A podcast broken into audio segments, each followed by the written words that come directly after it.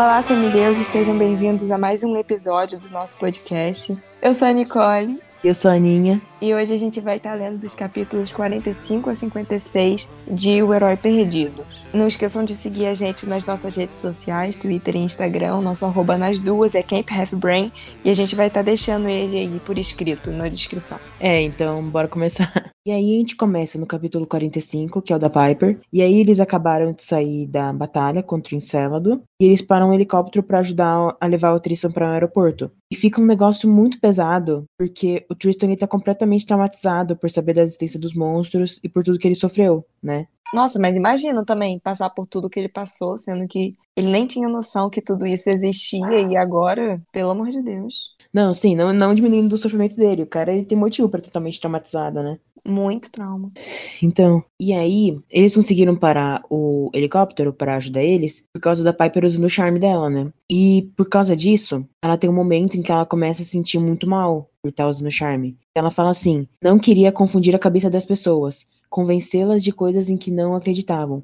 Isso era tão arrogante, tão errado. São momentos que me fazem quase gostar da Piper, sabe? Nossa, a gente fala isso todo episódio. Quem sabe a gente não goste dela mesmo. É, você já deve gostar. Eu tô gostando dela, sei lá, isso mostra bastante o amadurecimento dela. Ela sabe que, que, apesar de ser o poder dela, é uma coisa errada, sabe? Ela tá mexendo com a mente dos outros. É um dom, mas ao mesmo tempo é um negócio bem. Bizarro. Sim. Eu acho que é, que ela tá começando a evoluir nisso também. Sim, agora ela vai ficar melhor ainda, entendeu? Sim. E ainda mais porque agora ela tá passando com tudo isso com o pai. Na última vez, antes de tudo isso acontecer, quando eles se viram, ela tinha acabado de usar o charme dela para poder roubar uma BMW. Por isso ela perdeu os últimos momentos com o pai na praia para ser mandada lá pra, pra uma escola do não sei de onde. Acho que tudo isso já acrescenta no fato dela tá com um pouco de remorso em usar isso. Eu também acho. E também também porque ela já conhece a outra de Afrodite, né? Também pode ter muito a ver por causa da Drew, porque ela sabe que a Drew não é uma pessoa legal e usa o charme para advento próprio. Ela entende, por vários motivos, ela entende quanto é arrogante. Usar o poder dela para conseguir o que ela quer. Uhum. Então depois ela cogita entre dar ou não a poção do esquecimento pro pai. E meio que dá para entender os dois lados do, do que ela tá pensando. Apesar de que, né, seria mil vezes melhor ela dar a poção, a poção para ele. O que, você acha? Eu concordo, mas eu também não sei, sabe? Porque agora tudo isso, toda essa realidade está inserida na vida dela, ela querendo ou não.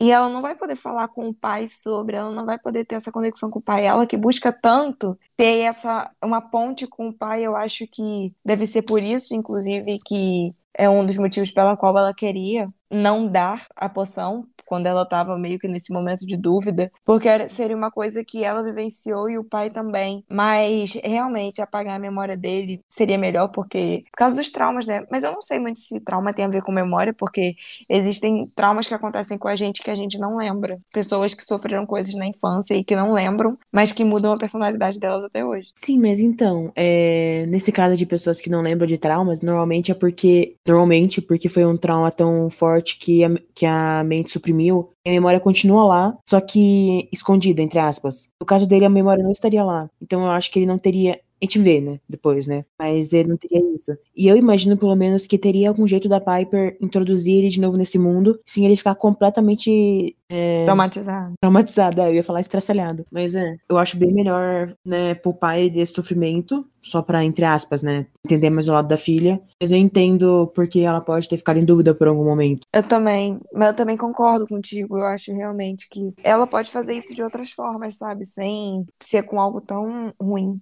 É, então. No próximo capítulo, eles meio que têm uma conversa pai e filha, né?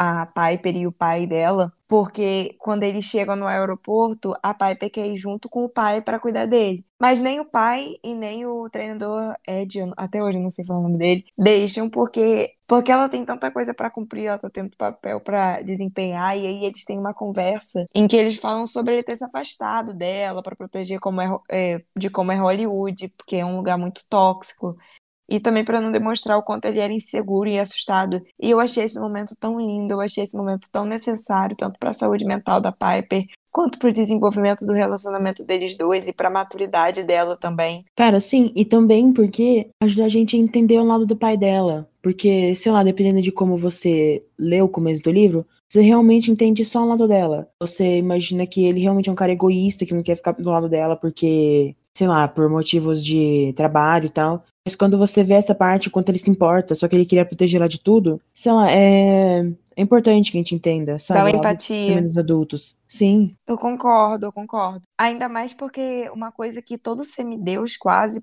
tem é problemas familiares e muitos semideuses desejam ter isso que a Piper teve nesse momento, poder ter essa conversa com os pais e eu acho, eu achei muito gratificante ver que pelo menos uma das personagens teve isso, teve essa oportunidade. Nossa, é verdade, eu não tinha nem pensado nisso. É muito bonito. Sim. E aí ele realmente toma a poção, ela, eles dois tomam essa decisão juntos. E eles vão embora depois de receber uma mensagem de Iris da Thalia, que já tá tudo dando errado, e Porfirion tá se erguendo e agora perdeu tudo. E aí eles têm que ir até aquele local lá, querendo eles levar uma mortal pra batalha, ou o Léo pilotando. Gente, olha, cada coisa. Então, né? Porque eles queriam levar a moça que tava pilotando helicóptero pra entrar no meio, sabe? Tipo, a única vez que isso deu certo foi com a Rachel, e porque, né, não é tão mortal assim. E também, né, querer que o Léo pilote não é uma boa ideia também.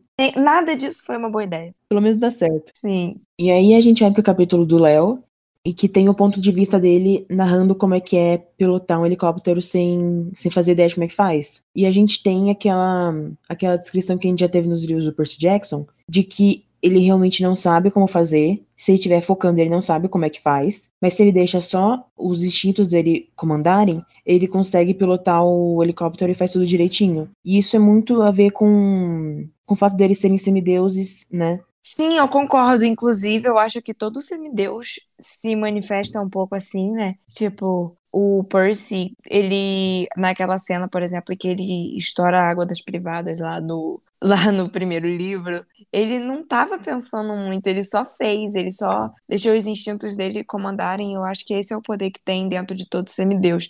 Isso vai continuar acontecendo, inclusive, com a Annabeth, num dos próximos livros aí. Eu, eu acho isso muito legal, porque eu acho que meio que passa a, a ideia de que todo mundo tem um poder dentro da gente que a gente pode não saber e que a gente pode sentir que não é, mas que se a gente só se deixar levar, acontece, sabe? Uma capacidade nossa. Nossa, que poético, do nada. Eu sou muito filósofa, amiga. Aham. Eu Sócrates aqui com a gente.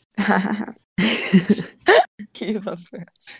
Aí tá, a gente tem a descrição do Léo, né, pilotando, e ele começa a conversar com a Piper, né? Eles começam a conversar sobre várias coisas, e eles chegam no assunto do Jason. E é, o sentimento deles é um sentimento que eu, tava, eu estava tendo esse sentimento durante o livro inteiro. Que é tipo, e se tudo for diferente? E se a gente não gostar dele tanto assim? E se, sei lá, sabe, se ele tiver outros amigos fora disso? Sabe? É, é importante que eles tenham esse pensamento, né? Porque é a vida deles agora. Sim. E aí, depois disso, depois dessa conversa, o Léo ele também nota como a Piper tá se sentindo em relação ao pai. E aí ele se coloca pra ajudar ela, sabe?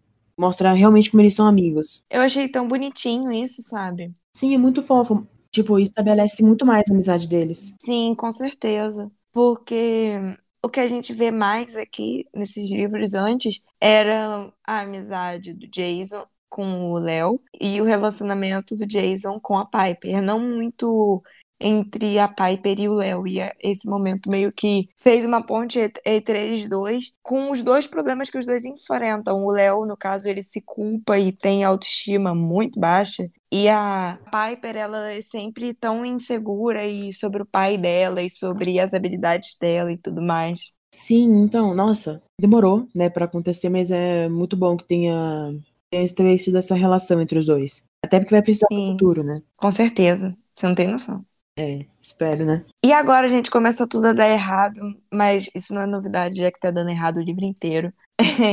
O próximo capítulo também é narrado pelo Léo, e foi é quando eles começam a chegar mais perto daquela tempestade, que tá tudo ruim, e- mas eles conseguem aterrissar de qualquer forma. Só que eles perdem o helicóptero. Olha, gente, só desgraça. Eles encontram a Thalia e a E as caçadoras? É, a Thalia e as caçadoras, e ela fala sobre Porfirion, que vai renascer quando o sol se pôr. E o que já tá quase acontecendo, ou seja, o problema tá batendo na porta e tá tudo dando errado ainda. E quando eles entram lá na casa do lobo, que eles estavam perto, o Jason desmaia, e é quando a gente descobre tanto a gente quanto ele e a Thalia, que eles já estiveram lá antes e que foi ali, na verdade, que a mãe dele abandonou ele. E esse momento é tão triste. Nossa, eu acho que o relacionamento entre o Jason e a mãe é uma das coisas que mais me machucam nesses livros de Heróis do Olimpo. É, no caso, não mostrou muito até agora, mas vai mostrar mais e é uma coisa muito triste, sabe? Principalmente pro Jason. O como ele deve se sentir e a Thalia também. Nossa, agora eu tô preocupada. Porque, tipo, para mim, essa parte realmente é triste. Por saber que, sei lá, é lá onde, onde eles se perderam. Mas também é o começo de onde o Jason começou a ser o. Semideus que ele é agora, né? E é lá que ele vai ter que continuar, sabe? De onde ele tem que continuar agora. Mas se vai ficar pior, né? Ai, minha filha, só piora. Ai, meu Deus. mas, é, mas é interessante de acompanhar, mesmo sendo triste. Tem um momento nesse capítulo que a Thalia, ela tá falando de todas as coisas que a Era fez pros semideuses e ela solta que a Era mandou vacas raivosas contra a Annabeth. Eu achei assim, Sabe, entendeu? A melhor coisa que podia acontecer. melhor narração que podia ter tido no livro. Meu Deus, a Hera inventa cada coisa, gente. No caso aqui nos livros do Rick Riordan, eu acho engraçado, sabe? Mas ao mesmo tempo não. Como assim, vacas raivosas? Também é engraçado, imagina, tipo, sei lá, a Annabeth tá lutando contra um, um monstro e aparece um bando de vaca correndo atrás dela. Porque a Hera Do tá nada. sei lá, é. Então. E agora eles entram meio que em divergência, porque será mesmo que a única opção era salvar a Hera? E, tipo assim, a Thalia tem todo o motivo do mundo para não querer, até porque ela já viu de perto tudo que a Hera já fez com a Annabeth. Porque a Hera mandou vacas raivosas para ela. Sim, as vacas raivosas, gente, estragaram tudo. E o Jason, eu acho que esse é um dos momentos em que a gente vê se manifestar o lado romano do Jason versus o lado grego da, da Thalia. Porque o Jason, por ser romano, ele tem, sempre vai ter isso de querer seguir as regras e querer fazer tudo. E agora ele discorda dela porque ele quer salvar a Hera. Mesmo que seja só para conseguir as memórias dele de volta, eu ainda acho que tem a ver com o lado romano dele, de sempre querer cumprir a missão e tudo mais. Sim, faz bastante sentido, né? Porque é, ele tem motivo para querer a Era voltando tanto por ser a regra, tanto por beneficiar ele. De qualquer forma. Sim, é um senso de dever, né? Exato, igual um romano normal, né? Sim, eu acho que isso, isso é bem mostrado nos livros do Rick, que todos os romanos, eles têm meio que... Eles são meio que mais pensantes e estratégicos, e os gregos são mais emocionados e bem impulsivos. Se eu não me engano, posso falando besteira, mas eu acho que é muito uma relação tipo Atenas e Esparta. Que Esparta era muito mais bélica, mais rigorosa e tal, enquanto Atenas é, valorizava mais, tipo, o pensamento crítico, essas coisas, sabe? Hum, eu não sei, não, mas. Uhum. Mas de qualquer forma, a Hera ainda tá aprisionada, né? Porque a Gaia precisa da essência dela para reerguer Porfírio. E isso é tudo que a Gaia quer, né? Porque ela quer realmente fazer essa guerra novamente entre os deuses e os gigantes e os, tit... é, os titãs, não, né? Não, os titãs são no Tártaro lá os deuses e os gigantes. Então ela precisa disso. E nessa parte o Léo, novamente mostrando o lado grego, ele debocha um pouquinho da Hera, porque nossa, o Léo tem todo espaço para debochar da Hera, cara, porque ela fez da vida dele um bom inferno, literalmente, com tanto de fogo. Botou fogo na vida dele. Sim, de todas as maneiras possíveis, botou fogo até na mãe dele. Horrível. Não, mas quem botou fogo na mãe não foi ela. Foi o Léo mesmo. Mas ok. Léo percebe então que para abrir a jaula na qual Hera estava presa, precisava ser ele e a Piper por causa da profecia. Para quem não lembra muito, a profecia é bem assim: Filho do relâmpago, tome cuidado no chão. Da vingança dos gigantes, os sete nascerão. A forja e a pomba devem abrir a cela e liberar a morte pela raiva de Hera. No caso, a forja e a pomba, a forja é o símbolo de Hefesto e a pomba é o símbolo de Afrodite. Muito legal que ele tenha pensado nisso, porque mostra que eles estão começando a interpretar a profecia. E ele interpretou direitinho. Um pouco da inteligência dele, que não serve só para criar as coisas, e eu acho isso importante também. Sim, então, e também que eles têm que ficar ligados, né, de como a profecia vai acontecer, porque a gente já viu nos outros livros, os, ante os anteriores, do Percy Jackson, os Olimpianos, você sabe que a profecia sabe interpretar, você já se prepara para muita coisa que pode, pode acontecer. E a gente já viu também eles, eles interpretando outras partes da profecia antes, nesse livro. Sim, é, é bem interessante de ver esse lado deles interpretando as profecias, sabe? Eu acho que eu, no lugar deles, não ia conseguir interpretar nada, eu só ia ver acontecendo na hora que acontecesse. Eu lembro que quando eu li a, essa profecia pela, profecia pela primeira vez, a única coisa que eu entendi foi a forja, que eu sabia que era o símbolo de Hefesto. O resto eu não entendi nada. Você não pensou na pomba, não? Não. Ah, nossa, esse eu pensei. Eu não, eu não tenho muita imagem dos deuses gregos, nem dos romanos, né? Aí eu não lembrava. Uhum. Mas enfim. Gente, continua dando tudo errado. Agora a Thalia foi congelada. E a Kione, quem lembra dela, gente, é a filha do. do como que era o nome dele? Nossa, não faço ideia. A filha daquele deus do vento que apareceu lá Boreal. em- no Boreas. Canadá. Eu acho que é Bórea, sim. A Boreas. Enfim, a filha dele aparece. Meu Deus. E ainda a sensação de que vai dar tudo errado aumenta, né? Porque a gente chega no capítulo 49, que é narrado pelo Jason, e eles também estão achando que vai dar tudo errado. E como é tudo narrado pelo Jason, tá tudo meio que nas mãos dele, é muito triste ver o sofrimento, o desespero que ele tá passando por tudo, sabe? Porque ele voltou pro lugar que ele foi abandonado quando ele era criança, a irmã dele foi congelada. Ele acha que nesse momento eles estão pra morrer. É, é assim, é muito angustiante sabe? E é muito triste pra gente que se apegou nele pelo livro inteiro, ver o quanto ele tá desesperançoso de que eles vão conseguir fazer isso. Empatia que fazem a gente gostar ainda mais, sabe? É como eu digo, nada como um personagem que te faz sofrer. Nossa, exatamente. E esse aí vai sofrer bastante. Nossa, tu não tem noção. E beleza, a gente não supera, mas a gente passa pelo sofrimento do Jason. E a Kione, ela começa a falar, né? E ela revela que quem levou Era até a casa do lobo, quem deu ideia de Zeus fechar o Olimpo, quem falou pro Encélado matar os semideuses, foi tudo ela. Ela fez isso pra Gaia e pra ela ter uma vantagem quanto a Gaia renascer. E aí, eu fiquei pensando se a Kione vai ter mais importância nos próximos livros, porque ela fez tudo isso, sabe? Eu imaginei de começo eu imaginei que ela seria só a filha de Boreas que apareceu lá no começo, beleza. Mas agora eu tô duvidando. Será que você pode me dar informações sobre isso? Posso dar informações, sim. Eu não lembro. Ah, tá. Então beleza, vamos continuar então. Não, É assim a vida. não, eu, eu, eu lembro um pouco assim. É, eu gostei disso porque tem bastante destaque pra ela, mas ao mesmo tempo, meu Deus, olha tudo que ela fez. Mas é compreensível porque tanto ela quanto o pai sempre foram deuses mais subestimados, sabe? Deuses não tão considerados assim.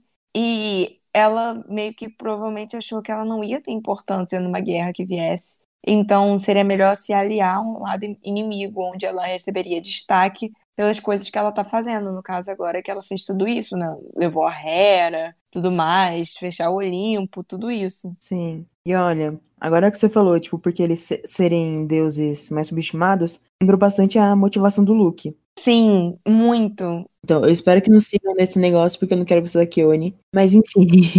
Seguiu a mesma linha de raciocínio, só que agora colocado do outro lado. Sim, na mão dos deuses. É complicado, porque faz a gente entender o lado deles. Eu não quero entender o lado deles, não. Não, olha, eu entendo o ponto de vista deles, de quererem ter mais atenção e tal, mas eu não consigo entender o, tipo, pra isso, apoiar a Gaia, que é um ser que vai acabar com tudo que existe, sabe? É muito, lá, medidas muito extremas. Eu não entendo nem a motivação da Gaia de acabar com tudo que existe. Eu acho tão bobo. Assim, gosto muito de heróis ali. Mas eu acho, eu acho assim. É uma vilã que é vilã por ser vilã, sabe? Sim, eu imagino, eu vejo pelo menos os livros do Rick, como os deuses, às vezes, eles, não, eles só são maus porque são maus, sei lá, sabe? Sim. Porque Cronos também era mesmo que a mesma coisa. Ele queria matar todo mundo porque ele queria matar todo mundo. É, não tinha nada, nada dentro disso. Sim, então, mas aí quem tava ligado a ele, sim, assim como é no, aqui. É, é exatamente isso. Eles. O, o Rick, ele meio que dá um desenvolvimento maior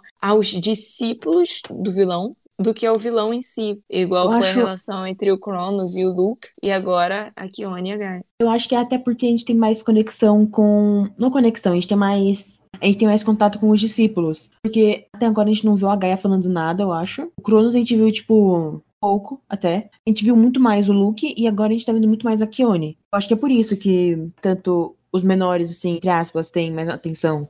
Sim, porque é, seria muito difícil você também dar protagonismo para um vilão de uma magnitude tão grande, sabe? Tipo, como você vai representar o Cronos? Ou como você vai representar a Gaia para dar para eles uma visibilidade tão grande assim? Mas isso aumenta nos livros. Eu não tanto, eu acho que na minha percepção, pelo menos, tem muita mais coisa para os gigantes, que de certa forma também são discípulos de Gaia, do que para a Gaia em si. É, eu entendo. Mas também, também que tem a ver pelo tempo de tempo de tela, entre aspas, né? Porque não é uma série. Mas num livro você não vai ter. Não tem como ter desenvolvimento de um personagem se ele não tá lá. Tipo, você não vê as atitudes, não vê ele falando, não vê como ele pensa e tal. Então acho que tem motivo. É, e talvez até tenha motivo, mas a gente não vê. Talvez não importe tanto também, né? Sim. Enfim.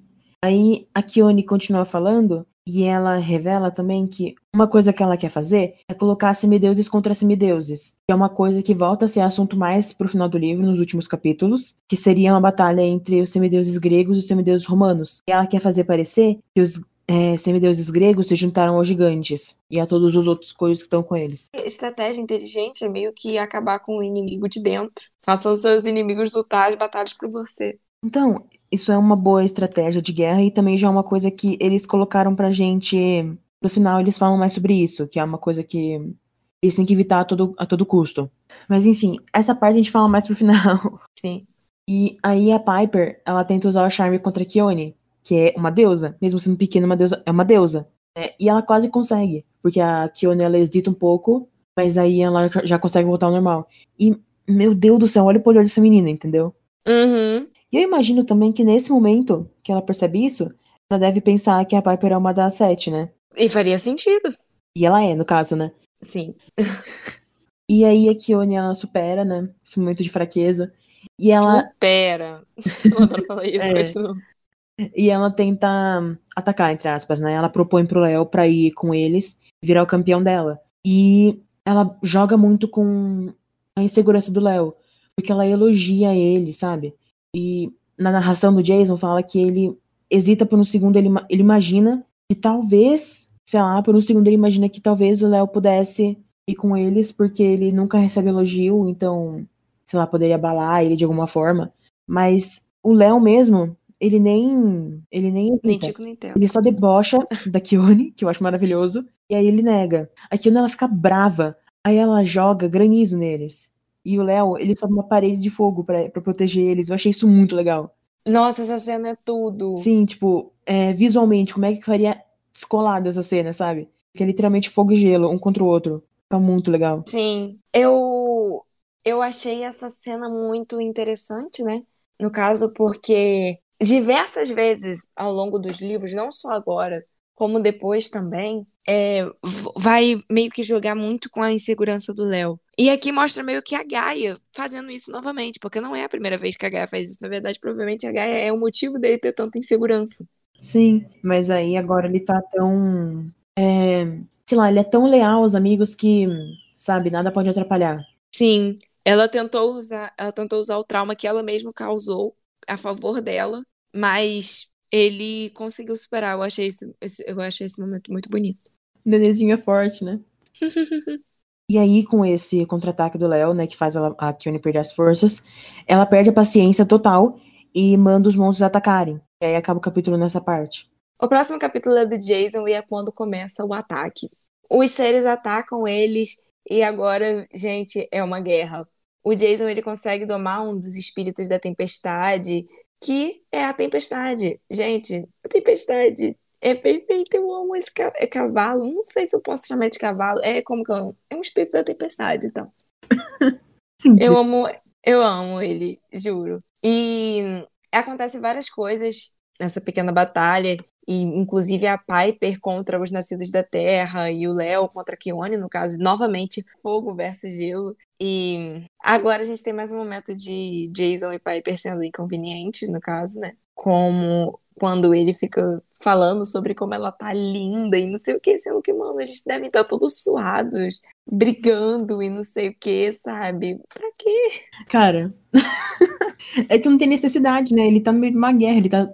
Ele devia estar tá focando em não morrer, né? Por que ele vai ficar olhando pra menina e falar, nossa, como ela está linda, o cabelo, sei lá o quê. Tipo, o cabelo deve Ah, ter mas eu acho, eu acho engraçado, porque, tipo assim, se isso, quando isso acontece com o a Annabeth, a gente acha lindo. E já aconteceu várias vezes. Ai, mas a gente tinha mais apego neles, né? Ah, com certeza, né? Esses dois aí, vixe. Não, não, ca- calma.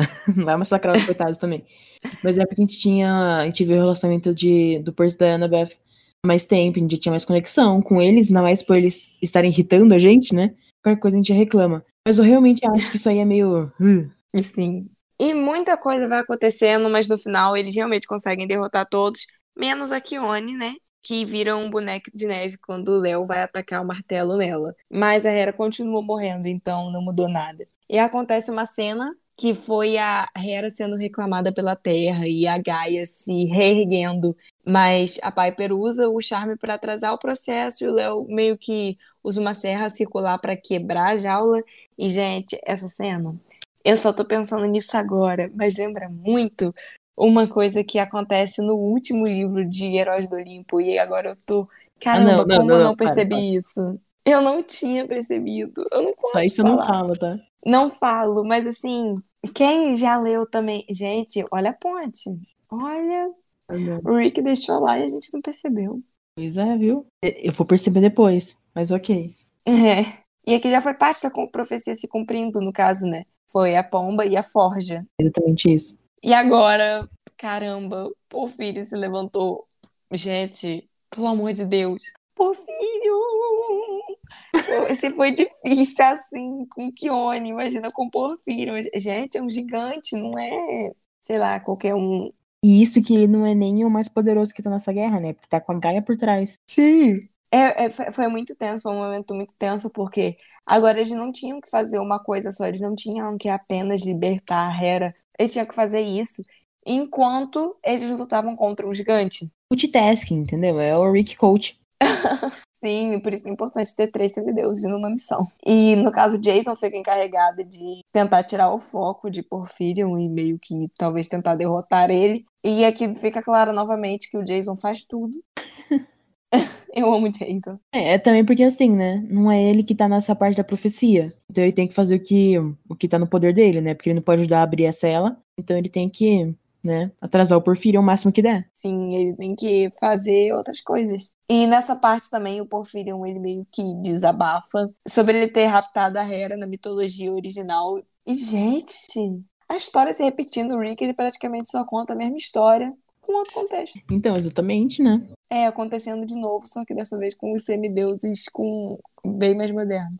E aí vem meu questionamento, não exatamente sobre o que a gente tava falando antes, mas eu fiquei imaginando se todas as histórias dos próximos livros, tipo do Filho de Netuno pra frente, vão ser todas passando no meio durante a guerra. Por quê? Eu sei que os cinco livros se passam no, no espaço de tempo de um ano. Então daria para ser tudo durante a guerra, mas eu não sei. Porque eu não sei se o Rick teria a coragem de fazer isso. Porque no, no último piano já foi o livro inteiro durante a guerra e ficou meio, sei lá, sabe? Mas aí você fala no sentido de ser a mesma guerra ou de ser, tipo assim, vários picotados da mesma guerra até chegar numa grande guerra. Eu tava imaginando, tipo, sabe a Se- Segunda Guerra Mundial? Primeira, vamos dar exemplo a primeira. Tipo, pegasse um ano e fizesse uma história passando entre ela, meio dela, sabe? Uhum. É tipo, sei lá, lá no meio é, tem um episódio que é a Itália mudando de lado, sabe? Aí vai botando mini, mini coisinhas, mas o panorama geral seria a guerra normal. Normal não, né? Mas a guerra. Mas isso, mas ao mesmo tempo, não é nada disso. Depende muito, porque, por exemplo, nesse livro aqui, não dá pra ser realmente a guerra até que tenham os sete juntos. E esse aqui ainda não tinha os sete juntos, então me- meio que foi a guerra, mas ao mesmo tempo não foi tanto a guerra assim. Não, sim, eu entendo que nesse não tinha como ser. Mas, tipo, depois da preparação, se todos os outros não vão ser dentro da guerra. Faz sentido, e você quer que eu responda a pergunta? Não, Ah, Então eu não vou responder.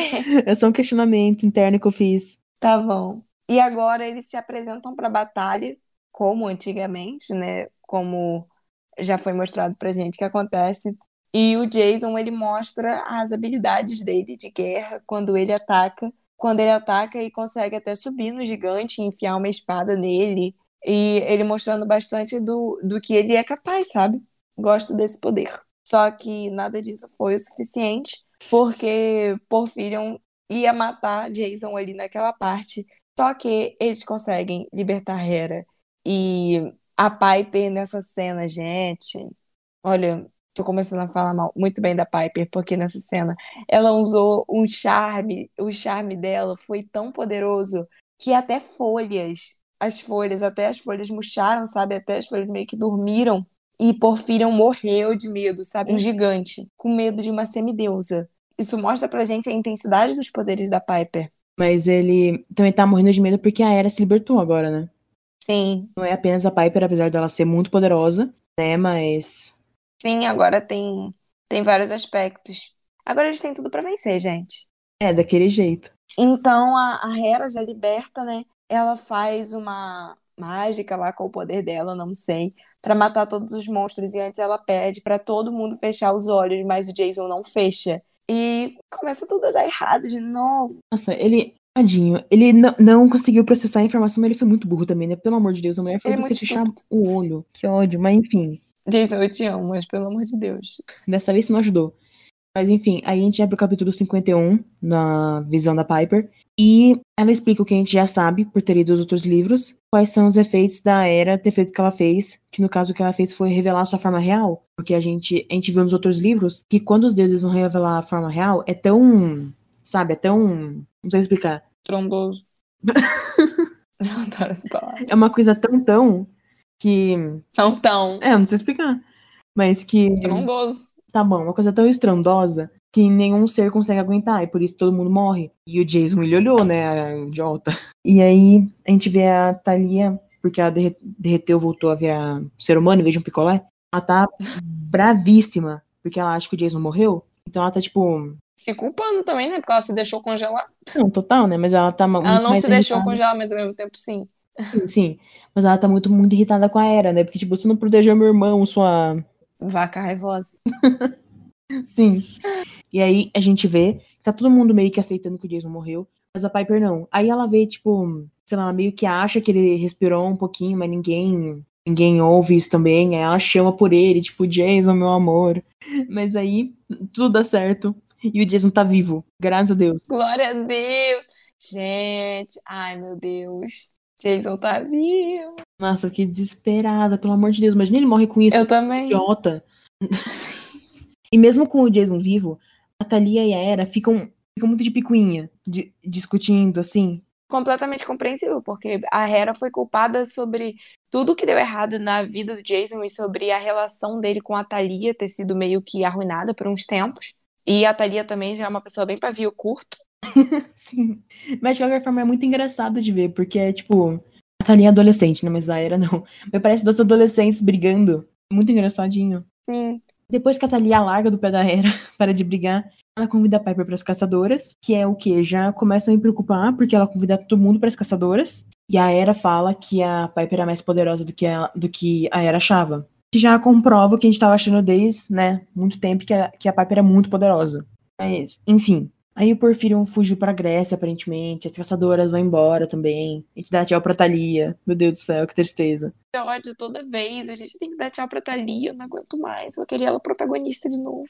Tem que fazer um livro só sobre ela, meu. Rick Jordan, eu sei que você tá ouvindo isso. Por favor, faz um livro só sobre as caçadoras.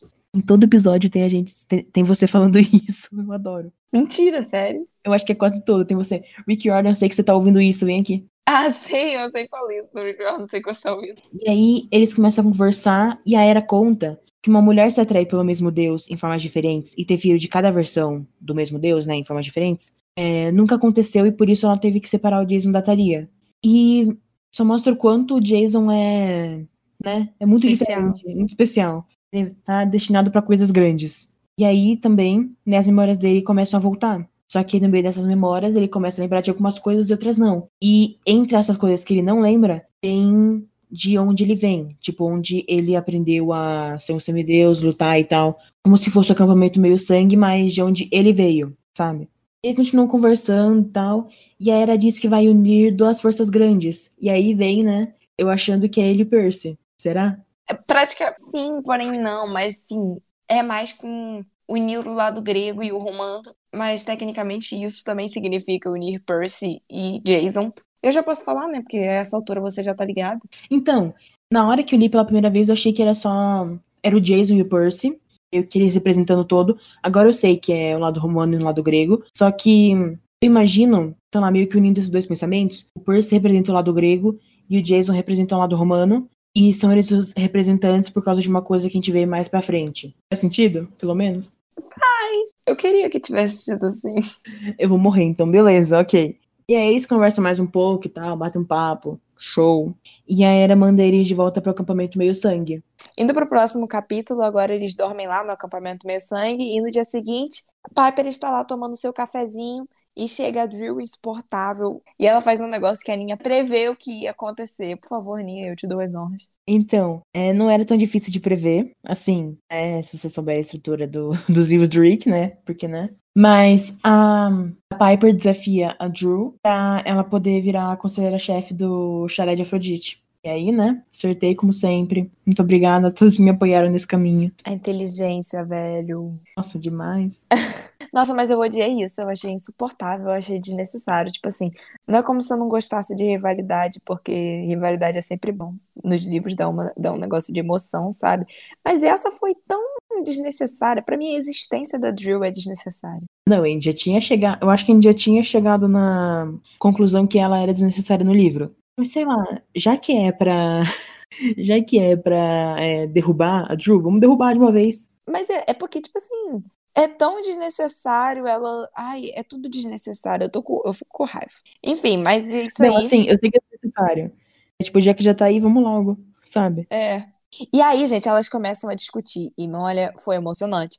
E, novamente, a Silena é citada, como a gente sabe, toda vez que vai falar de Chalé de Afrodite, tem que falar da Silena. A Silena, ela foi um marco muito triste. Eu fico triste. E aí a Piper, ela vai e fala: Ah, a Silena cometeu vários erros, mas ficou ao lado dos amigos, por isso que ela é uma heroína. E tipo assim, eu achei meu coisa porque a, a Piper nem tava lá. Mas, ué, ela pode saber. Pô, mas sabe de como? Não sabe direito, não sabe nada. Como que ela sabe? Falar de amigo? Amigo quem? Os poucos dias que ela, que ela ficou. Ela ficou alguns dias antes de ir pra, pra missão, né? Ela ficou no, no acampamento Meu Sangue. Aí ela conversou com quem era do, do chalé dela, sabe? Eles falaram, mas tipo assim, foi tão raso. Sim, mas aí ela já captou a mensagem, entendeu? Se conectou com ela, sabe? Uhum. De qualquer forma, gente, a Drill renuncia e a Piper se torna a conselheira-chefe. O que eu também achei ridículo, eu gosto muito da Piper, mas assim. Ah, velho, ela acabou de chegar, ela não conhece nem como funciona o acampamento Meu Sangue Direito. Se, se duvidar, ela sabe nem onde é o banheiro. não, assim, pô, não faz nem. Não faz sentido. Podia ter colocado uma pessoa que tava no chalé que era mais experiente, mas a gente sabe que tem que ser ela, porque ela é protagonista e tudo mais. Aí, a fórmula, né? Sim, eu concordo que é totalmente poder do pro- protagonismo dela, né? Mas, tipo, sei lá, faz sentido, entre aspas, né? Ser a Piper, porque ela tinha ido numa missão e tal. E, na verdade, se vai ver todo mundo que tava no chalé, só ela batia de frente com a Drew, sabe? Só ela que tinha coragem. O resto era, tipo, lá, era criança que tava lá. Sim, mas é por isso mesmo que não faz sentido, porque era pra ter outras pessoas. Ah, e daquele jeito, né? Porque a mais velha que tinha lá era a Selena. É. Enfim, continuando. Eu, eu realmente eu acho isso muito desnecessário. Mas sabe o que não é necessário? O quê? Próxima cena. E agora a Piper ela vai pro escritório do Kiron pra conversar em vídeo com o Red que tá lá com o Tristan e tudo mais. E a gente descobre que o Tristan ele voltou normalmente do, do desaparecimento, como se nada tivesse acontecido, sabe? Como se ele tivesse ficado de férias. E agora o Red se tornou assistente pessoal dele. E cara, isso vai dar muito errado. O Red não sabe tomar conta nem dele, nem da criança. É, né? Não tem muito o que fazer. É, mas ele já tava velho, sabe? Ele já tava velho já, fala o tempo todo que ele tinha que se aposentar de tomar conta de criança. E mas será que vem aí? Ou será que não vem aí? Vem aí a aposentadoria? Será? Coitado, tá precisando. Coitado, eu adoro ele, eu adoro. E aí, o- e aí meio que pra cobrir isso, os jornais eles começam a especular que isso tudo foi uma jogada de marketing. E gente, isso pra mim me, me, me lembrou muito a névoa, sabe? E aí eu parei pra pensar e eu fiz uma relação na minha cabeça que a névoa, na, na nossa realidade em que não existe Percy Jackson e tudo isso, pode ser que a mídia meio que seja isso. Porque tanta coisa acontece que pode ter sido numa gravidade mínima ou numa gravidade máxima e que a mídia meio que altera isso aos nossos olhos, com uma manchete de jornal e tudo mais.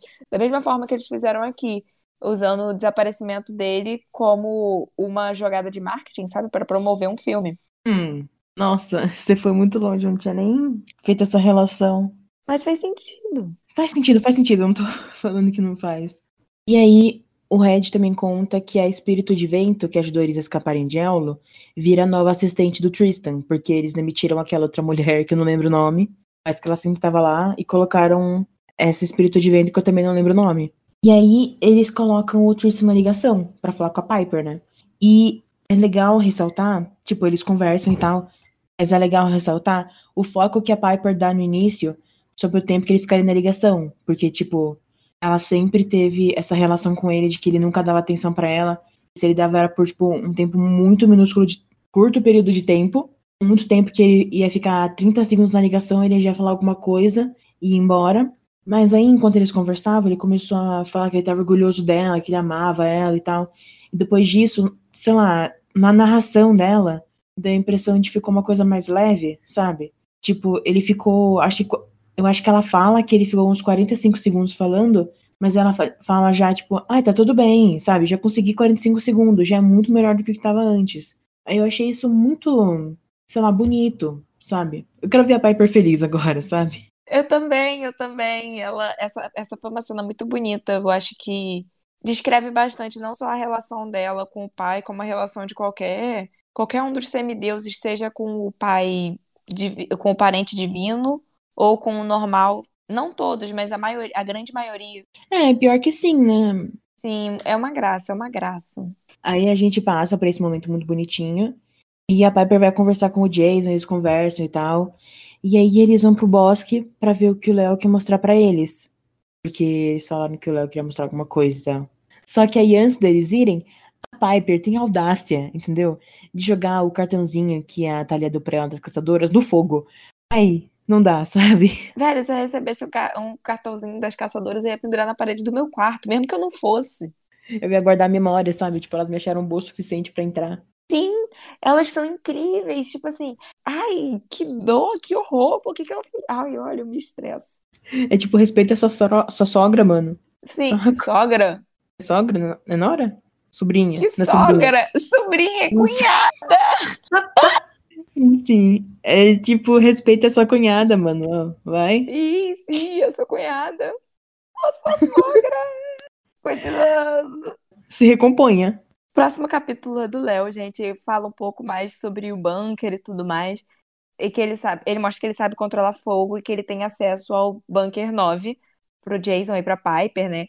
E a cabeça do Festo está lá, e aí já dá aquela noção de que ele tá trabalhando em algum projeto com aquela cabeça, porque, tipo assim, para que que ele guardou, para que que ele levou? Hum, análise. Hum, que será, hein? O que você acha que é?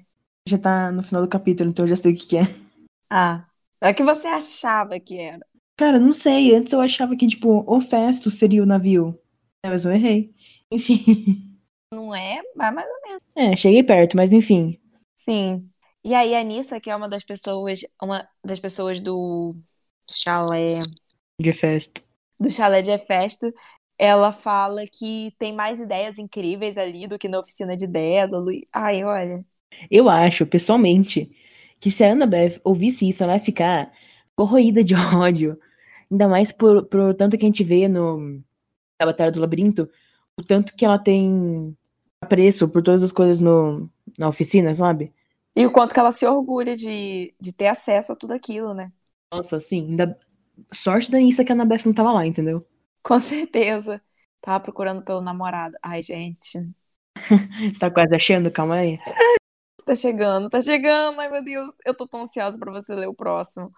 Calma, tem que, tem que terminar isso aqui antes, viu? É.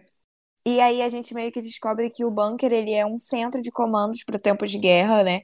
É onde eles se planejavam para tudo isso, e que aquele mapa que a gente viu lá no começo é da Guerra Civil. E aí tem uma teoria que a Ninha bolou, por favor, Ninha. É, a minha teoria é que assim, eu não lembro se eles falaram, mas eu chuto que a Guerra Civil dos Semideuses foi entre os gregos e os romanos. porque eles disseram que o, o, que o acampamento meio sangue tava em um dos lados. E, tipo, a pura existência do Jason já gera meio que uma instabilidade, porque ele meio que faz parte dos dois mundos, tecnicamente. E também porque eu sei que o Jason e o Percy vão brigar, né, na marca de Atena. Eu não sei o contexto de nada e nada assim, mas eu acho que vai ter que a guerra civil vai ser nesses moldes, mais ou menos. Análise. Faz sentido, faz sentido, até porque o, o, esses livros, esse livro ele já tá mostrando pra gente que tem a existência desses dois mundos e que o, o Jason ele é do outro e que o Kiron ele não gostou do Jason estar tá ali, falou que não era para ele estar tá ali e que teve uma guerra civil entre semideuses e que então faz sentido. Ah, sim, então é, é, realmente. E aí a gente confirma uma coisa que a Ninha, eu acho que foi a Ninha que pensou lá no começo, que foi que o Léo, ele realmente ele desenhou, eu não sei se fala Argo 2 ou se fala Argo 2, mas eu falo Argo 2, quando ele era criança, e é idêntico ao mapa antigo. A gente não sabe por quê, não sabe como. Eu tenho essa teoria de que foi a manifestação do Hefestos na cabeça dele, de alguma forma agindo nele para que ele fizesse isso, sabe? É, pode ser. Não tenho a mínima ideia, mas é uma boa, uma boa ideia essa. Uhum, faz sentido. Sim, realmente. E aí a cabeça do, do Fast, gente, vai ser a imagem da proa. Tipo assim, ele não vai morrer porque ele vai continuar ali. Ali. Na cabeça da Continuar ajudando eles na, na jornada. Ai. Sim, ai, mano, fico emocionada. Eu não lembrava que o Festus morria tão cedo assim nos livros. Nossa, eu lembro que quando eu fui pesquisar sobre Festus, pelo que eu tinha visto, eu achei que ele durava muito mais. Então, é porque meio que dura, sabe? Por causa dele na. Como o, a proa do Argo 2, ele. Todo mundo já considera como se ele vivesse, sabe? Nossa. Porque meio que ele vive, né? Só é, mas aí a gente não teria que passar pelo sofrimento dele morrendo na primeira vez. Desnecessário isso, Rick Jordan. Realmente. A gente sabe que está ouvindo. Eu sempre falo isso. E aí a gente chega no capítulo 54, quase acabando o livro, né? Narrado pelo Léo. E aí ele, uh, o Jason e a Piper, eles explicam tudo que rolou entre eles, né? Para os colegas do Chalé 9. E aí o Kiron explica que eles vão precisar visitar o Monte Olimpo original na Grécia no solstício de verão. E aí ele explica os motivos do porquê, que não lembro mais. E aí, enquanto ele tá explicando, ele vai mencionar o Percy falando que ele seria bom pra viagem, mas como ele ainda tá sumido, a voz do Kiron meio que dá uma falhada, sabe? Tipo, de emoção, de tristeza, sabe? Porque, sabe? E nesse momento é um momento que a gente vê muito da conexão que o Kiron criou com o Percy, sabe? Porque ele vê o moleque desde os 12 anos crescendo, evoluindo. E aí tá bem tocado, sabe? Ainda mais pensando que pode ser que ele nunca mais volte. Sim, ainda mais agora também que ele sabe que ele é o semideus da profecia, sabe? Sim, então. Tem muita coisa aí que já agrega valor no, no Percy, ainda mais porque isso não acontece muito e a gente percebe isso nesse livro que o Kiron foi quem estava lá para supervisionar o Percy antes de saber, antes de terem certeza que ele era um semideus. Tipo, ele estava na escola e tipo assim, ele é o diretor do acampamento, então ele saiu do acampamento só para buscar o Percy. Eu sempre pensei nisso, cara. Eu sempre pensei em como isso não fazia sentido, porque ele não fez isso com mais ninguém. Talvez eles tivessem suspeita de que o Percy ele era filho de um dos deuses grandes. De qualquer forma, ele ia, se ele fosse mesmo, ele tinha que ficar de olho no Percy, porque de qualquer forma ia trazer algum perigo. Tanto por ser, por ser fruto do. Como é que é o nome? Do acordo que eles quebraram, os três grandes. Hum. Tanto quanto por ser parte da profecia, da grande profecia do, da saga anterior. Uhum. Com certeza, com certeza. E aí são momentos assim que a gente vê tudo isso, sabe? Porque o Kiron investiu muito nele, muito nele, pelo que a gente acabou de falar. A gente sempre vê isso. E agora ele sumindo, sabe? A gente vê muito da dor da Annabeth, mas a gente não pensa também no que ele tá sofrendo. E, ai, eu fico emocionada. Sim. Também a gente não vê. Porém, imagina como tá o Grover e o Tyson. Ai, mano, por que, que você tinha que lembrar disso? Agora eu fico triste. Desculpa. Ai. Mas, na real, eu acho que todo mundo do acampamento meio que tá sofrendo, né? Sei lá, todo mundo que teve um contato maior com ele, né? Uhum, com certeza. Enfim, a gente chora depois. É, continuando. A gente chora depois, né? Porque aí, Léo, por motivo nenhum, é eleito novo conselheiro-chefe do chalé, do chalé de festa. Aí vem aquela coisa, né? Por quê? Ah, o motivo é porque ele sabe coisar com fogo, gente. É só isso. É por, é por causa daquele protagonismo mesmo, gente. Então, né, os dois são. Viraram conselheiro. Ele e a Piper viraram conselheiros-chefes porque tem que ser, porque eles são protagonistas, né? E o Jason só não vira porque só tem ele no chala dele. Porque ele não é de lá, no caso. Eu, sei lá, eu gosto disso, mas ao mesmo tempo eu fico meio coisa, sabe? Porque eu fico chateada. Tinha que mostrar um negócio, assim, mais desenvolvido, mas acontece, é o Rick Riordan. Nossa. Mas é, eu entendo. Porém, essa parte que não faz tanto sentido, vale a pena por uma citação muito bonitinha que tem. Eu posso ler? Por favor. Olha, é assim. Pela primeira vez na vida, Léo ficou sem palavras. Desde que sua mãe morrera, vivera fugindo de um lado para o outro. Agora encontraram um lar e uma família, e também um trabalho a ser feito. E por mais assustador que fosse, Léo não pensou em fugir, nem por um minuto. É, isso eu achei bonitinho. Valeu a pena o negócio sem sentido só por esse coach. Eu acho que isso é muito importante pro Léo, porque como a gente sabe, todo o histórico com a família dele, em qualquer lado possível, de qualquer forma possível, não foi bom. Sim. Da mesma forma que foi com a mãe dele, que era um anjo, ainda assim não foi bom, até porque, né? Morte, sangue, lágrimas. E, tipo assim, ver que ele achou isso neles, ah, é muito bonito, eu fico emocionada. Sim, é muito fofo. Porém, não precisaria necessariamente ser com eles virando o conselheiro-chefe. Sim, isso foi muito desnecessário. Desapontada, mas não surpresa. Em seguida, a gente tem o um capítulo do Jason, o 55, que mostra um pouco de das memórias dele voltando. E em alguma parte das lembranças ele vai mencionando o nome de uns amigos, e aí vem a Hazel. É a Hazel mesmo? É a Hazel, é a Hazel. Eita. Eu vi que ele mencionou, eu fiquei, ei, será que é? É. Meu Ai, Deus eu amo a Hazel. E também a lendária Reina. Cara, a Reina. Peraí, pelo amor de Deus. Essa a Reina, velho. E o que, que você fala, o que, o que, que você acha sobre a Reina? Eu não tenho. Sim, eu não tenho uma, uma opinião formada sobre ela. Porém, do jeito que ele narrou ela, imagino que eles tinham um romance. Aí eu tô preocupada porque eu não quero mais drama, pelo amor de Deus. Essa parte que mais me irritou no livro. Pô, os capítulos da, da Piper aí, essa foi a parte que mais me irritou. É, tipo drama romântico. Mas é tipo assim, não. Ao mesmo tempo que sim, ao mesmo é, meio que não. Eu não posso te explicar isso sem dar spoiler, mas é assim. Nesse exato momento, o Jason tá apaixonado pela Piper, com memória ou sem memória, entendeu? É, mas pode ser que ele seja apaixonada por duas. Apaixonado ou por duas, errei. Ih, já pensou? Vai ter triângulo amoroso nos livros do Rick? Ah, não tô afim disso. É que ninguém tá, todo mundo odeia. Todo mundo com, tipo, dois neurônios já odeia triângulo amoroso. E agora ele devolve a foto da Thalia lá para onde ficava, no, no chalé. E é um momento muito bonitinho, sabe? Ele começa a desabafar com a estátua do pai. E que entende por ele ser distante, sabe? Tanto por ele ser romano, quanto por tudo sobre Zeus. E ao mesmo tempo que eu gostei dessa cena, eu achei meio estranho, porque os livros do Rick meio que ele sempre tenta deixar claro que não são a mesma pessoa, ao mesmo tempo que são.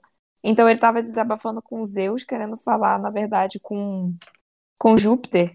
Mas ao mesmo tempo foi um momento muito bonito de conexão com, do Jason com as raízes dele. Sim. Sei lá, eu imagino que ele tenha falado com o pai no formato de, de Zeus, prim, primeiramente porque não tinha muita escolha, né? Não vai ter uma estátua de Júpiter no acampamento grego, né? Isso também, sei lá, meio que representa a conexão que ele tem com os dois lugares agora. Sabe? Ele tem pelo menos um pé no grego. Sim, inclusive tem uma. Tem um, tem um quote sobre isso mas eu, eu, eu não sei se eu posso falar. E eu também não lembro. Mas é muito bonitinho. Quando chegar a hora, você fala, entendeu? É. E agora a Hera aparece no meio da conversa dele com Zeus, sabe? É um momento meio estranho. Porque a Hera nunca gostou de nenhum semideus filho de Zeus, por isso mesmo que o Zeus não tem outros filhos, eu acredito. Não, tem a Thalia, né? Mas a, a Hera sempre foi contra tudo isso. Mas ao mesmo tempo parece que ela tem um, não é um apreço, mas um senso de que ela tem uma obrigação com o Jason, ou que o Jason tem uma obrigação com ela. E aí ela fala ali que o pai, que, a, que o Piper, vê? Que a Piper e o Léo já são a ajuda que Zeus mandou, porque o Jason ele tava nesse momento pedindo por ajuda. E foi isso que a Hera mandou, que, que ele mandou, sabe? Foi muito bonitinho também, que mostra também a, a conexão que esses três têm, seja feita pela névoa ou seja não. Nossa, sim. É muito bonitinho mesmo, porque, sei lá, parece. O jeito que ela fala parece muito que era destino eles se conhecerem, serem amigos, sabe? Eles tinham que ser agido um do outro. Uhum. Ela fala também que as memórias do Jason vão voltar aos poucos, e já estão voltando, né? Ele lembrou de algumas pessoas, ele lembrou da Thalia, ele lembrou da Casa do Lobo, e que elas vão. O resto vai voltando aos poucos, e que ele mesmo que vai ter que achar o seu caminho de volta, da onde ele veio e para onde ele tem que ir, e que a missão da Hera, como o Deus ali interferindo em tudo isso, é unir esses dois lados que sempre estiveram numa guerra civil meio que implícita, mesmo sem saber da existência um do outro, porque eles não poderiam ter esse contato, mas é, por isso ela, por isso ela interferiu para eles se unirem e conseguirem derrotar os gigantes através daquela profecia dos sete. Sim. Ah, e assim, né? Super motivador, né? Saber que se o Jason falhar, vai estar tá tudo. Todo mundo se deu mal, vai tudo ser destruído, né? É, nossa. Não é, nenhum, não é nenhum peso enorme nas costas do coitado. Tem 15 anos já tem que carregar o mundo nas costas. Uhum. E antes da Hera ir embora, ela dá o glad dela para pro Jason para substituir a espada que ele perdeu. E, nossa, mostra ainda mais a honra e todo a responsabilidade que o Jason tem é muito legal. Nossa, sim, né? Porque agora ele tem a espada de uma deusa, né? Tipo, uma honra muito maior. Sim. A gente vê várias vezes como essas armas elas têm uma importância no, no nesses livros. Tipo, a do Percy ser a contracorrente, a, a, da, a da Piper, e agora a dele ter, ser de uma deusa, sabe? É algo gigantesco. Olha, vem aí. Agora a gente chega no capítulo 56, que é o último, e é no ponto de vista do, vista do Jason. Vai todo mundo pro conselho, e no livro mesmo tem uma descrição de como, de como que é o lugar lá, né, que é uma sala de recreação na Casa Grande, quem tá participando, e eu queria mencionar que tem o Will, tá bom? Ele voltou. E... É, o Jason, ele percebe que a Telly não tá lá, mas o Kiron, ele é, assegura ele que tá tudo bem e tal. E eles contam a história, tipo, tudo que aconteceu do livro inteiro, contam para eles. Aí a Clarice ela duvida que existe mesmo esse acampamento dos semideuses romanos. A Piper diz que é porque quando os dois grupos se encontram da, da ruim, né? Guerra civil, né? Já viu? E o Kiron afirma, né? E aí o Kiron ele conta como a Guerra de Troia foi um desses encontros. E inclusive, se eu não me engano, como na mitologia dele que, que o Rick criou, foi essa guerra civil, tanto a dos semideus quanto a de Troia, que originou Roma, não é? Uhum. Eu não sei. Ah, então tá bom. beleza, vamos não sei mesmo. E aí, beleza, eles, eles descrevem como eles são, como são os semideuses romanos, né? Que eles são muito mais bélicos, muito mais rígidos. E com isso, a maioria lá fica bem desconfortável. E eu imaginei que os romanos provavelmente ficam da mesma forma quando é apresentada para eles a descrição de como são os semideuses gregos. Será? Com certeza, porque eles são completamente opostos, sabe?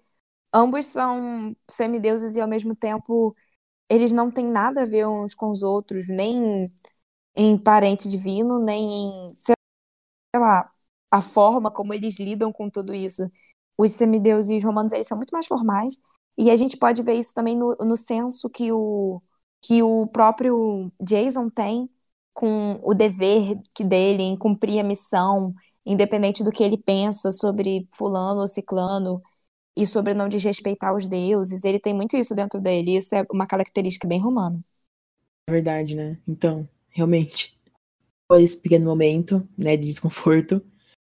Eu acho que é o Kiron que revela para todo mundo. Na Batalha de Manhattan, os semideuses romanos ajudaram sim. E que foram eles que derrubaram o Monte Otris, que antes eles e a gente, né, achávamos que só, ele só tinha ruído por causa daquela do Cronos. E foi aí que o Jason matou o Titan Krios. Olha só. Uhum. Só que aí, né, nesse ponto, a gente precisa falar sobre um negócio que chama retcon. Não sei o que é isso. É tipo quando você tá num. escrevendo uma história, você não planeja ela na, to na totalidade, sabe? Você escreve uma coisa no comecinho, chega mais na metade, você pega uma coisa que tá no comecinho e ressignifica ela, sabe? E tem histórias que funcionam bem, tem histórias que não funcionam bem. Tipo, nesse do Rick, eu, se ele não tiver planejado isso, eu imagino que esse retcon tenha sido feito bem, sabe? Porque faz sentido. Uhum. Com certeza. Eu acho que foi planejado, mas eu não sei, porque tem tudo a ver com o Rick, ele planejava escrever só Percy Jackson. Então a gente não sabe se quando chegou já nos últimos livros de Percy Jackson, ele já tinha essa ideia de escrever Heróis do Olimpo, sabe? Caso sim, então realmente foi foi realmente bem feito, fez muito sentido. Sim, e caso não, também foi bem feito. Sim, foi uma boa oportunidade. É, ainda bem que ele conseguiu encaixar isso bem. Dependendo de como fizesse, poderia parecer muito forçado, né? Como acontece em outras séries Sim. filmes, livros. Uh, e aí, é, a Annabeth, ela tá pensando e tal, e ela chega a uma conclusão que o acampamento romano provavelmente fica em São Francisco para ficar de olho no território dos titãs. E a gente descobre também que a lupa tem o papel do Kiron. Eu achei isso meio estranho, sei lá, a parte da lupa, porque do que a gente vê de, de partes que ela aparece, ela, sei lá, ela parece que tem uma, mesmo que a função do Kiron, mas ela não tem a mesma vibe dele, sei lá. Acho ela meio estranha. Uhum. Não, com certeza, ela é muito diferente. É, mas talvez, talvez tenha a ver com o fato de que ela é romana, né? Mas mesmo assim. Sim. E o que você acha sobre ser o acampamento, o acampamento C lá no coisa? Sei lá, em São Francisco? Ah, eu não sei. Eu não sei que implicância isso teria na história, tipo, ser em São Francisco. Porque, de qualquer forma, a névoa faria com que ninguém, ninguém que não fosse semideus conseguisse ver, né? Uhum. Mas também não sei. Não, mentira, eu sei. E aí eles formam um plano de que eles provavelmente vão tentar chegar no acampamento pelo Argo II. E o Jason provavelmente vai funcionar como uma oferenda de paz, já que ele tem a experiência dos dois mundos, dos dois lados. Então, tipo, ele sabe que o lado romano não é tão ruim, e ele sabe, sabe que o lado grego não é tão ruim. Então, é, ele vai poder remediar. Não. Fazer um jogo entre os dois lados, sabe? Uhum. E aí a Rachel relembra o fim da profecia. É... E os inimigos com armas às portas da morte, afinal. E aí a Annabeth, ela interpreta como sendo todos juntos, fechando as portas da morte e impedindo mais monstros de saírem. Enquanto a Clarice, ela leva como sendo uma luta entre os dois lados das portas da morte. Isso é interessante tanto para mostrar é, as diferentes interpretações que podem qualquer pessoa pode ter da profecia, tanto para apresentar, é, apresentar informações do que pode acontecer, sabe? Não é uma. É, não tem só um ponto de vista, então a gente é apresentado com várias teorias do que pode acontecer lá pro final dos livros. Sim, o que você acha que vai acontecer? Uh, a minha esperança. Em relação a isso, especificamente. O que eu quero que aconteça é que a interpretação da Annabeth esteja certa. Que vai estar tudo certo no final. Porém, entendeu? Sabe qual é a chance do que a Clarice falou acontecer? Eu acho que é grande. Não lembro o que a Clarice falou, pera. Nossa, eu acabei de falar. Ela acabou de falar e eu não lembro. O que ela falou mesmo? Análise.